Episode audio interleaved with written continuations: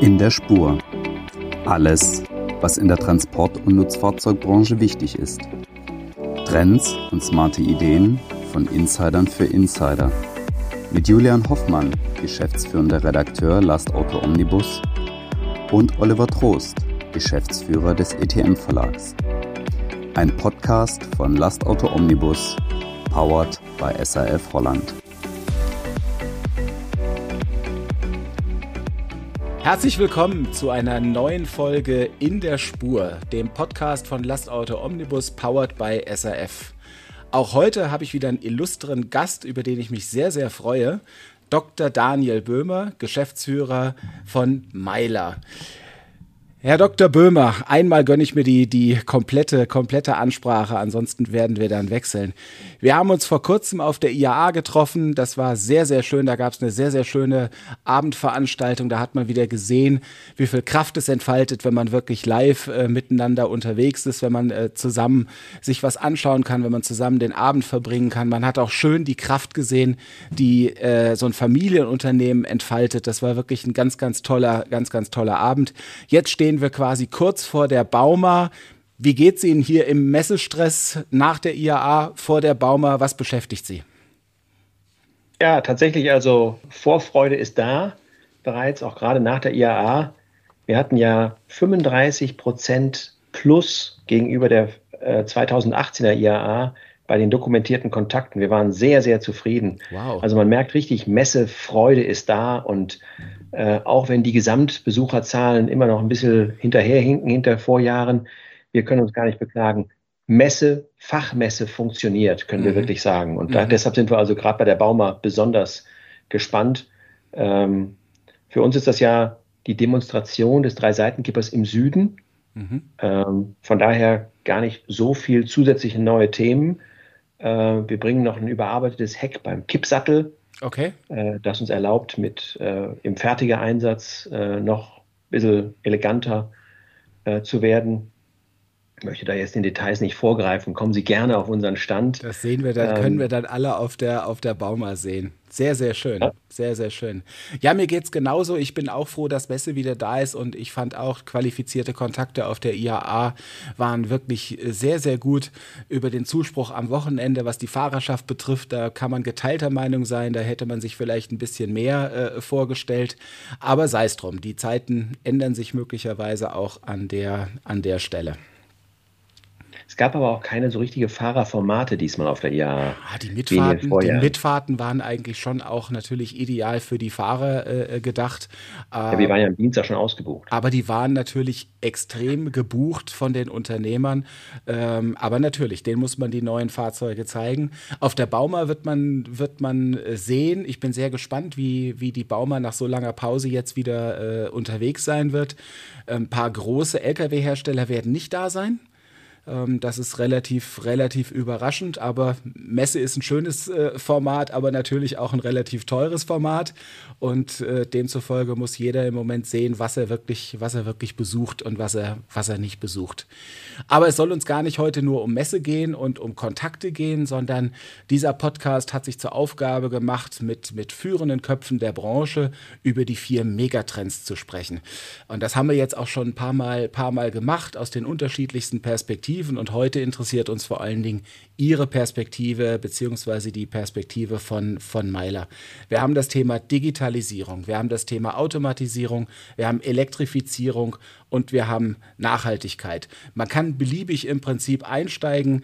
Ich denke, wir haben jetzt gerade über analoges Treffen auf der Messe gesprochen. Lasst uns mit äh, Digitalisierung beginnen. Was bedeutet, was bedeutet Digitalisierung bei Ihnen im Betrieb? Was bedeutet Digitalisierung bei, bei Meiler? Jetzt ganz aktuell, wo ist, wie ist der Stand, wo soll es hingehen? Also wir haben da natürlich unterschiedliche Blickrichtungen. Wenn ich erstmal mit der Innensicht anfange, äh, bedeutet Digitalisierung für uns gigantische Chancen in der Automatisierung von Wiederholprozessen, die wir in der Auftrags besonders in der Auftragsabwicklung haben. Mhm. Ähm, dass wir hier die Sachen deutlich beschleunigen und verfeinern und Transparenz erhöhen. Mhm.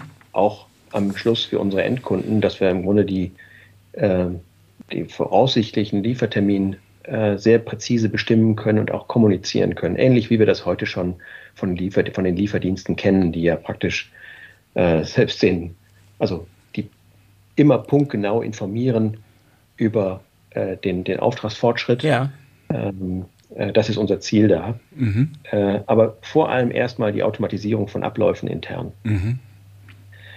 Ähm, ja, und dann über die Datenverfügbarkeit äh, natürlich auch ähm, Kontakt zu unseren Produkten im Feld aufnehmen zu können in Zukunft. Überall dort, wo wir heute schon mit der ISA Control äh, unterwegs sind, mhm. äh, können wir seit ISA 3 tatsächlich das äh, Produkt im Feld erreichen und kontaktieren, ähm, was uns erheblich hilft, Service zu unterstützen mhm. Äh, und die dabei gewonnenen Daten unseren Kunden auch zur Verfügung zu stellen. Okay, das heißt, Sie sammeln die Daten bei sich in, einem, in, einem, in der Cloud und der Kunde hat die Möglichkeit, darauf zuzugreifen. Unabhängig logischerweise davon, was er möglicherweise für ein Trägerfahrzeug hat. Genau, das ist das Ziel. Aber wir, uns geht es aber auch darum, Konnektivität bereitzustellen, also im, gerade bereits im Betrieb Zugang zu diesen Daten zu schaffen. Mhm. Also in ja. Echtzeit quasi für den, ja. äh, für den, für den Anwender. Ja. Und, und, das Thema äh, Predictive Maintenance spielt sicherlich auch eine Rolle. Ja, also das sind, wären jetzt so Themen, die natürlich stark über die Sensorik getrieben werden. Ja. Also Öltemperaturen zu messen äh, und andere Themen äh, sind da möglich. Okay, okay sehr, sehr, sehr, sehr spannend. Wie läuft da die Zusammenarbeit mit den, mit den Fahrzeugherstellern? Die sind natürlich da auch alle auf dem, auf dem Pfad. Und, und äh, ja, ihr Kipper ist ja gerne dann auch mal verbaut auf einem, auf einem Trägerfahrzeug, sage ich jetzt mal, einer x-beliebigen Anbietermarke mit unterschiedlichen Anbindungen, denke ich mal. Ja, also da, wo die OEMs da Lösungen anbieten wollen, sind wir mit denen im Gespräch. Okay. Aber ganz viele Lösungen sind ähm, bereits bei den Kunden Mhm. Ähm, auch speziell bei großen äh, Firmen, die da längst eigene Lösungen haben, äh, mit denen sie quasi Verbindung zum Aufbau suchen. Okay, und da stellen Sie sich im Prinzip ganz, ganz eigen auf und ganz äh, in den Dienst der Kundschaft da, einfach dass was, das funktioniert. Okay, okay. Ja. Also ja. für uns generiert das keine nicht so sehr neue Geschäftsmodelle als einfach einen, eine, eine Bereitschaft, Nutzen zu schaffen für, äh, für unsere Kunden. Ich hätte jetzt an Themen gedacht, dass man, dass man vielleicht auch beim, beim Schüttgut, dass man bestimmte äh, Daten auch überträgt, Gewichte überträgt, Abschüttgewichte überträgt oder, oder solche Themen. Aber da sind ja unsere Kunden längst sehr weit. Ja, das haben, ja genau. Da ja. sind die längst so weit. Also da brauchen wir nicht. Äh, das erwarten Sie. Okay, ja, spannend, wie die, wie die Themen da letztendlich ineinander greifen. Ne?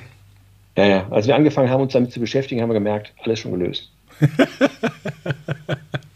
ja, wunderbar, wunderbar. Was natürlich nicht gelöst ist, ist das Thema elektrifizierte Antriebe. Ähm, wenn wir jetzt auf die IA noch mal, doch mal, noch mal kurz zurückgucken, ähm, musste man ja den Eindruck haben, äh, ab sofort fährt jeder Truck elektrisch. Äh, ähm, böse Zungen äh, habe ich gehört, äh, behauptet, naja, also alle elektrischen Trucks, die es überhaupt gibt in Deutschland, äh, sind in der IAA-Woche in Hannover versammelt. das ist sicherlich ein bisschen, bisschen übertrieben, aber so eine Messe soll ja auch ein Schaufenster ein für die Zukunft sein. Das stimmt schon. Es waren schon viele, ne? Ich glaube es auch. Ich glaube es auch. Ich glaube es auch. Aber nichtsdestotrotz, wir müssen uns mit dem Thema beschäftigen. Und ich hatte in der letzten Folge äh, jemanden aus, dem, äh, aus der Schwerlastfraktion, wo ich sage, Mensch, ich kann mir gar nicht vorstellen, dass ihr elektrisch fahrt. Und die Antwort war, naja, äh, wart's mal ab. Das kann möglicherweise schneller gehen, als wir das uns im Moment noch, noch vorstellen können. Ja, ihre äh, Produkte sind ja auch im harten Einsatz auf der Baustelle beispielsweise. Wie sind denn da Ihre, wie ist da Ihre Kommunikation A mit den Kunden und B natürlich auch mit den Herstellern? Also bei den Kunden ist natürlich im Moment noch eine, ähm, also eine Neugier auf jeden Fall da. Also bei allen innovativen äh, Vorunternehmen, die also ähm, äh, praktisch sich selbst auch immer wieder herausfordern, die interessieren sich alle für das, was da jetzt heute möglich ist, weil sie mhm. diesen Trend auch natürlich nicht verschlafen wollen. Ja. Ähm, durch die ganz, ganz starke Förderung wissen wir aber noch gar nicht so genau, wo Zielpreise und Zielkosten tatsächlich liegen am Ende. Mhm. Wir haben jetzt mit fünf OEMs elektrische Fahrzeuge aufgebaut. Okay. Und sowohl äh, Lösungen, wo uns ein mechanischer äh, Nebenabtrieb angeboten wurde, als auch Lösungen, wo wir mit äh, Zusatzkomponenten, elektrische Nebenabtriebe okay. äh, quasi bauen mussten. Mhm. Ähm, das funktioniert so rum wie so rum ganz hervorragend. Also unsere Produkte funktionieren mit diesen Lösungen.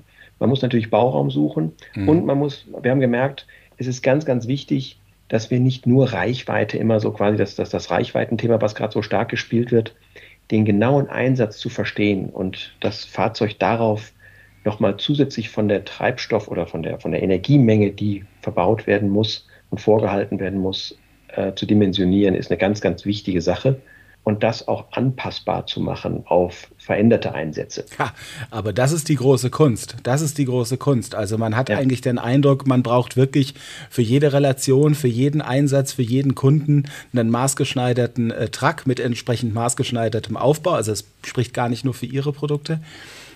Und die Flexibilität, äh, äh, die der Kunde natürlich braucht, äh, die geht ein Stück weit verloren. Das war so ein bisschen mein Eindruck. Wenn Sie sagen, äh, Sie arbeiten auch an Lösungen, die diese Flexibilität ein Stück weit zumindest wiederherstellen oder erhalten, ähm, dann ist das auf jeden Fall eine Botschaft.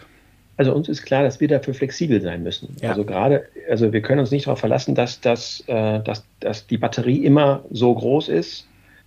die Reichweiten können sich ändern. Mhm. Äh, und dann muss ein Umbau nachträglich auch möglich sein, um Platz zu schaffen für mehr Reichweite. Okay. Ja, ja das Dass wird... wir uns darauf einstellen. Okay. Aber wer weiß heute schon, wie sich das rechnet? Weil Flexibilität kostet natürlich Geld an der Stelle. Ja, aber heute halten wir eben diese, diese Flexibilität redundant vor, also in Verbrennungsmotoren, mhm. ähm, die ja über den Tank eine relativ große Reichweite haben. Mhm. Da ist ja ein, ein, ein Übermaß an an Flexibilität verbaut. Die ja, so, kann man, so rum kann man es natürlich auch die sehen. Die hohen stimmt. Kosten für Speicher und Energie insgesamt machen es jetzt eben erforderlich, flexibel zu sein, ähm, dahingehend, dass ich sage, ich kann also die Erstanwendung eines neuen Fahrzeugs kann ich sehr genau dimensionieren für einen bestimmten Umlauf. Mhm. Ähm, äh, Custom äh, made, so wie der Kunde sich vorstellt so, für den Einsatz, wie der Kunde sich das Fahrzeug für den kauft. nächsten Auftrag vorstellt. Mhm. Jetzt stellt er fest, der ist abgearbeitet, er hat jetzt eine, neuen, eine neue Aufgabe für das Fahrzeug, dafür braucht er mehr Reichweite. Diese dann schaffen zu können, indem man Battery Packs dazu tut, mhm. wäre eine wichtige Aufgabe, dafür flexibel zu sein am Aufbau. Ah, das wäre toll. Ja, ja, klar. Ja. ja. So, Anforderungen können sich ändern. Mhm. Und bei, diesem, bei dieser kritischen Dimension Reichweite ähm, wird das eine ganz, ganz wichtige Rolle spielen. Ja, finde ich einen spannenden, das finde ich einen spannenden Ansatz. Den sollte man auf jeden Fall im Auge behalten, weil das ist das, was wir auch von vielen Anwendern, von vielen Kunden hören, die sagen, mein Gott, ähm, der Einsatzzweck der Autos, die neue Technologien haben, ist arg eingeschränkt. Äh, äh gleichzeitig ist es schwierig zu rechnen. Äh, und das sind natürlich alles neben der Förderung, die das begünstigen, aber ansonsten haben wir eben viele Hindernisse noch da wirklich, wirklich umzusteigen. Und da reden wir noch gar nicht über, über die Infrastruktur. Wie kriegen wir, ja. wie kriegen wir den Strom äh, in, die, in die Autos? Aber das wird für Sie sicherlich auch ein Thema sein, denn Ihre Produkte sind gern mal da unterwegs, wo Infrastruktur gerade erst entsteht. Ähm, da, das, das stelle ich mir auch spannend vor und äh, ist sicherlich nicht zielführend, wenn dann der Elektrotruck auf die Baustelle fährt und mit einem Dieselgenerator geladen wird, das ist, glaube ich, nicht das, was wir uns vorstellen alle. Oder zumindest ist es das, was unsere Kinder sich nicht vorstellen. Ja, genau, aber er könnte ja einen ähm, aus erneuerbaren Energien gespeisten Range Extender dabei haben. Ja. ja. Der ihn da flexibel macht. Ja, zum Beispiel. Zum Beispiel. Ja? Also, Ob jetzt eine Brennstoffzelle eine kleine oder ein, ein, ein kleiner Gasmotor, der mit Biogas betrieben wird oder anderen E-Fuels. Ja ähm, alles denkbar. Was glauben Sie, wie, wie ähm, man muss natürlich wissen, Sie sind ja nicht nur Geschäftsführer von, von Meiler, sondern auch im, im VDA, also im Verband entsprechend engagiert und dort sogar im, im Präsidium. Da stelle ich natürlich jetzt doch mal die Frage zum Thema, zum Thema E-Fuels. Wie gesagt, auf der einen Seite glauben wir, Elektro kommt, auf jeden Fall. Das Thema Brennstoffzelle wird eine Berechtigung haben. Ähm, aber für den Bestand haben wir natürlich noch keine wirkliche Lösung. Da könnten die sogenannten E-Fuels natürlich eine, eine Lösung sein. Wie stehen Sie eigentlich dazu? Die Frage ist natürlich immer die Menge. Grundsätzlich stehe ich dazu, möglichst wenig Vorgaben zu machen von der Politik aus. Also wir können nicht mit schön, den Lösungen, ja. die heute bekannt sind, in die Regulierung reingehen. Hm. Das ist alles, das sprengt alles zu kurz, sondern wir müssen Anreize schaffen, innovativ weiterzudenken und Dinge weiterzuentwickeln. Und vor allem, es gibt nicht nur immer die Aufgabe, von Flensburg bis Oberstdorf zu fahren, sondern es gibt ganz viele dezentral lokale Lösungen, mhm.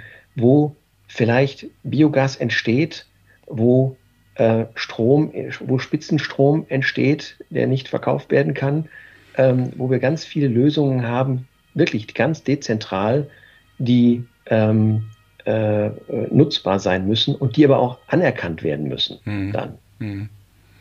Wir sind eigentlich schon in unseren nächsten Punkt Nachhaltigkeit so ein bisschen fast äh, äh hineingeraten über diese Diskussion. Ja. Aber das macht natürlich, das macht natürlich gar nichts. Ähm, ich habe das vorhin schon, schon gesagt, unsere Kinder äh, treiben uns natürlich voran mit den, mit den Nachhaltigkeitsthemen. Und wenn man sich damit beschäftigt, dann stellt man natürlich fest, dass das noch viel mehr ist als nur die Dekarbonisierung. Ähm, was heißt es für Meiler? Was heißt es für Sie, für Ihr Unternehmen? Ich hatte ja schon gesagt, es ist ein Familienunternehmen. Die sind grundsätzlich nachhaltig aufgebaut, weil da ist eine Familie dahinter, die ein starkes Interesse hat, dass nachhaltig das Unternehmen äh, äh bestehen kann und natürlich nachhaltig auch die Familien und die Nachkommen äh, entsprechend versorgen kann. Ähm, das heißt, Sie beschäftigen sich mit dem, mit dem Thema auf jeden Fall. Intensiv. Also bei uns ist das ähm, natürlich, also ich würde das gerne ein bisschen weiter fassen als nur energetisch oder äh, so. Ja, also, gerne. Ähm, wir fangen da eigentlich mit Compliance an, immer, wenn wir so, wenn wir über Nachhaltigkeit denken. Frei nach Thomas Mann, äh, sei mit Freude bei den Geschäften und mach nur solche, bei, bei denen du nachts auch ruhig schlafen kannst. Das wäre auf jeden Fall ein hehres Ziel. Jawohl, wenn alle danach handelten, wäre das schön. Ja. Das ist so ein Spruch aus den Buddenbrooks. Und äh, ich glaube, das fasst es wirklich gut zusammen. Mhm. Also tatsächlich sich an, an Gesetz zu halten, äh, Sanktionen nicht zu umgehen, im aktuellen Fall ein ganz besonders wichtiges Thema. Ja. Ähm, und sich da auch nicht in den Dienst zu stellen von ähm, ja, Bestrebungen, das zu tun. Natürlich das ganze Thema Energieverbrauch ähm, äh, im Blick. Bei uns das dominante Thema Nutzlastmaximierung mhm. in unseren bewusst, robust geforderten Lösungen, mhm. die natürlich ihr Gewicht mitbringen, aber da immer wieder zu gucken, wo können wir es noch mal ein bisschen leichter machen, wo können wir den Prozess ähm, und wo können wir den Prozess leichter machen und den Energiebedarf, den unsere Aufbauten in Anspruch nehmen, reduzieren. Mhm. Und natürlich auch quasi das, das, das Thema Umwelt äh, im gesamten Betrieb unseres Unternehmens in den Blick zu nehmen. Wir sind zudem auch mit einem zertifizierten Umweltmanagement äh, inzwischen unterwegs, wo wir uns ähm, praktisch den, den schonenden und effizienten Umgang mit Ressourcen vornehmen mhm. und das auch immer weiter treiben. Okay. So haben wir jetzt zuletzt äh, unser neuestes Werk in Öd, kommt mal abgesehen vom Strommix mhm. äh, oder vom Energiemix, mit dem der Strom ankommt, ähm, komplett mit äh, erneuerbaren Energien aus. Also wir haben da keine Gasleitung mehr. Nee, ehrlich? Im Anschluss. Kein Gas. Okay, das, das lässt einen auch aus Kostengründen im Moment etwas entspannter sein als Geschäftsführer. Gut, aber, der Strom ist ja auch teuer, aber, ja, ja, aber auch seinen Preis und Hackschnitzel werden auch immer teurer. Ja, aber, gut, klar, ähm, das stimmt. Ja, wir, heizen, wir heizen mit Hackschnitzeln ähm, und betreiben unsere Lackieranlage ähm, mit Abwärme, dieser Hackschnitzelheizung, Wärmerückgewinnung und elektrisch. Sehr spannend, sehr spannend. Also sicherlich auch schon in der, in der Konzeption dieser, dieser Anlage ähm, natürlich spielten Kosten eine Rolle, aber Nachhaltigkeit hat mit Sicherheit da auch genau. schon, ne, hat ja. genau da eben schon eine Rolle, ja. Rolle gespielt. Ja, ja, das ist, das wird uns nicht, nicht loslassen bei allen äh, Krisen, die wir, die wir aktuell zu bewältigen haben und die wir sicherlich auch äh, in Zukunft zu bewältigen haben sind eben diese Megatrends, äh, die gehen nicht weg. die werden wir uns, mit denen werden wir uns ständig äh, beschäftigen müssen und schauen müssen, dass wir immer besser werden.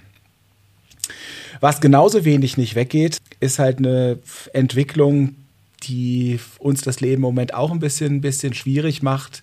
Die Probleme am Fahrpersonalmarkt, um es mal so, um es mal so zu sagen. Ähm, Sie kennen das wahrscheinlich genauso, dass ein Kunde sagt, ach ja, ich würde vielleicht noch was kaufen, wenn ich einen guten Fahrer hätte oder eine gute Fahrerin äh, hätte.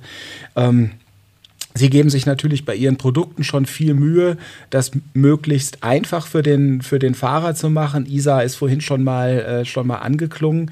Sind dann noch weitere Dinge in der, in der Pipeline? Weil ich persönlich sage ja, ich finde ja so ein, so ein Kipper schon spannend und eigentlich auch für den Fahrer eine total spannende Geschichte im Vergleich zu, ich will jetzt nichts anderes abwerten, aber so, so ein Kipper zu fahren und dann Tonnen irgendwo abzukippen, das, also, das hat was. Das sind so wie die großen Jungs im Sandkasten. Das ist irgendwie schon, glaube ich, eine ganz coole Aufgabe.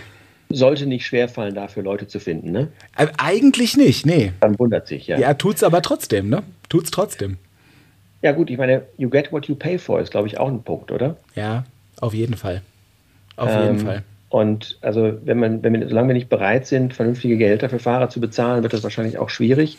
Der Vorteil, den Baustellen, aber auch Entsorgungsfahrer haben, ist, dass sie ja tatsächlich eigentlich am Ende jeder Schicht auch wieder zu Hause sein können. Ähm, um den Kirchturm, wie wir so schön sagen. Ne? Das Langstreckenproblem ja. haben unsere Kunden weniger. Von daher ähm, äh, höre ich diese Klage auch nicht so intensiv. Mhm. Okay. Aber natürlich haben auch wir das, das, das ähm, Thema, dass gerade in Baustellen, wo das Thema Sicherheit auch eine große Rolle spielt, autonomes Fahren äh, sehr, sehr stark ähm, angeguckt wird äh, und auch tatsächlich entwickelt wird. Ja. Ja, gut, also weil man in, in bestimmten. In Minen, also in wollte ich gerade sagen, ne? Da ist es. Überall da, wo die, wo, die, wo die Fahrbahn im Grunde sehr vorhersehbar auch frei ist, äh, wo ein Einbahnstraßenverkehr möglich ist, ähm, äh, ist das Thema autonom gar nicht. Äh, da ist es nicht, da. Ich wollte gerade sagen, es ist nicht mal Zukunft, es ist Gegenwart. Ja. Ne? Es ist Gegenwart. absolut absolute Gegenwart. Und da gehen wir natürlich dann dem, dem Thema Fahrermangel ein Stück weit auch, auch entgegen. Und wenn man gleichzeitig noch die Sicherheit erhöht, ähm, dann kann man natürlich nichts, nichts dagegen sagen. Wir haben trotzdem logischerweise den Appell und, und ich denke, da werden Sie auch nicht widersprechen, äh, wir werden den Berufskraftfahrer noch lange brauchen und die Berufskraftfahrerin selbstverständlich, weil genau. das wird sich, die Automatisierung wird nicht so schnell auf 100 Prozent gehen, wenn es überhaupt irgendwann äh, funktionieren wird, ähm, sondern wir brauchen qualifiziertes Fahrpersonal. Genauso wie wir natürlich auch qualifiziertes Personal in unseren Unternehmen brauchen. Bei Ihnen sind es mittlerweile 2200 Mitarbeiterinnen und, und Mitarbeiter, wenn ich es richtig weiß, so ja. ungefähr jedenfalls. Ja. Ja. Ähm, auch stark gewachsen in den letzten vier, fünf Jahren, haben wir noch in Hannover drüber gesprochen. Ähm, ja, stark gewachsen, aber natürlich auch starken Schwankungen. Ähm, also konjunkturell immer wieder davon mhm. betroffen, mhm. aber im Moment ja mit dieser ähm, Kopfzahl unterwegs. Was glauben Sie, wo, geht's, wo geht die Reise jetzt hin? Also ziehen Sie den Stahlhelm fester, wenn wir, wenn wir möglicherweise auf eine, auf eine Rezession zu, zusteuern? Äh, Bauwirtschaft mit gestiegenen Zinsen und und und. Also für Sie sah es natürlich schon mal ein bisschen rosiger aus. Ne? Ähm, äh, tatsächlich ähm, erwarten wir für kommendes Jahr äh, auf der optimistischen, in dem optimistischen Szenario, dass eine weiter hohe Nachfrage, nicht genauso hoch wie bisher, mhm. aber eine weiter hohe Nachfrage auf etwas mehr Fahrzeugverfügbarkeit stößt. Das ja. war der Engpass in diesem Jahr. Ja. Ja. Ähm, äh, die Industrie war gar nicht in der Lage, den Bedarf zu decken. Mhm. Und ähm, äh, die Bedarfe, die jetzt zurückgestellt werden, ähm, sind immer noch nicht genug, um tatsächlich hier einen Käufermarkt zu erzeugen, sondern es ist weiter ein, äh, ein Anbietermarkt äh, mhm. zu spüren. Und ähm, wir hoffen, dass ein paar der Supply Chain Probleme, die wir in den letzten zwei Jahren gesehen haben, dass die jetzt sich lösen, mhm. auflösen lassen. Mhm. Äh, wenngleich natürlich das fundamentale Problem äh, Chipknappheit nicht weg ist. Ähm, aber der Umgang damit, effiziente Umgang und viele von den Corona-Themen, die in der Vergangenheit jetzt ähm, die Supply Chain belastet haben, dass sich die stückweise auflösen und damit eine etwas bessere Fahrzeug Fahrzeugverfügbarkeit entsteht und die tatsächlichen Auswirkungen der Rezession dann erst in 2024 zum, zum Tragen kommen. Ja, das könnte, könnte in der Tat sein. Ich glaube auch, die, die Welle, die alle noch vor sich her äh, schieben, die könnte 23 noch ganz gut abfedern. Die Frage wird dann eher sein, wie, was haben wir für, für Bedingungen in 23, die dann eine Planung für 24 möglich machen für unsere Kunden.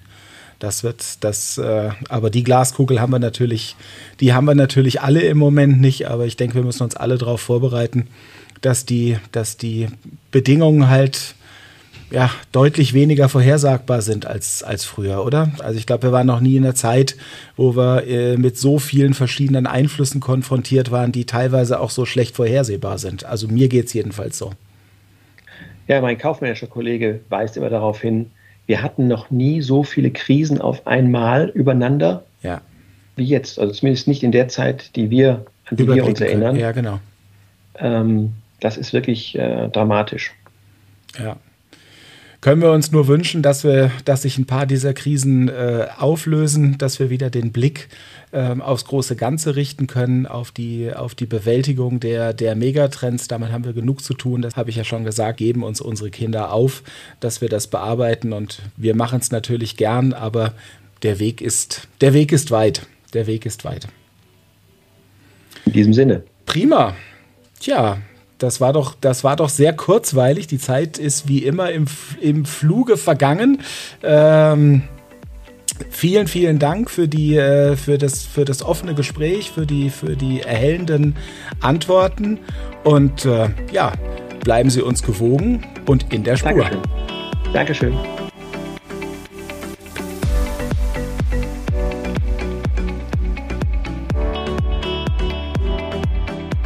Das war In der Spur, der Podcast von Lastauto Omnibus, powered by SAF Holland.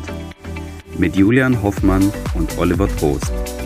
Jetzt abonnieren auf Spotify, Deezer, Apple Podcasts und überall, wo es Podcasts gibt.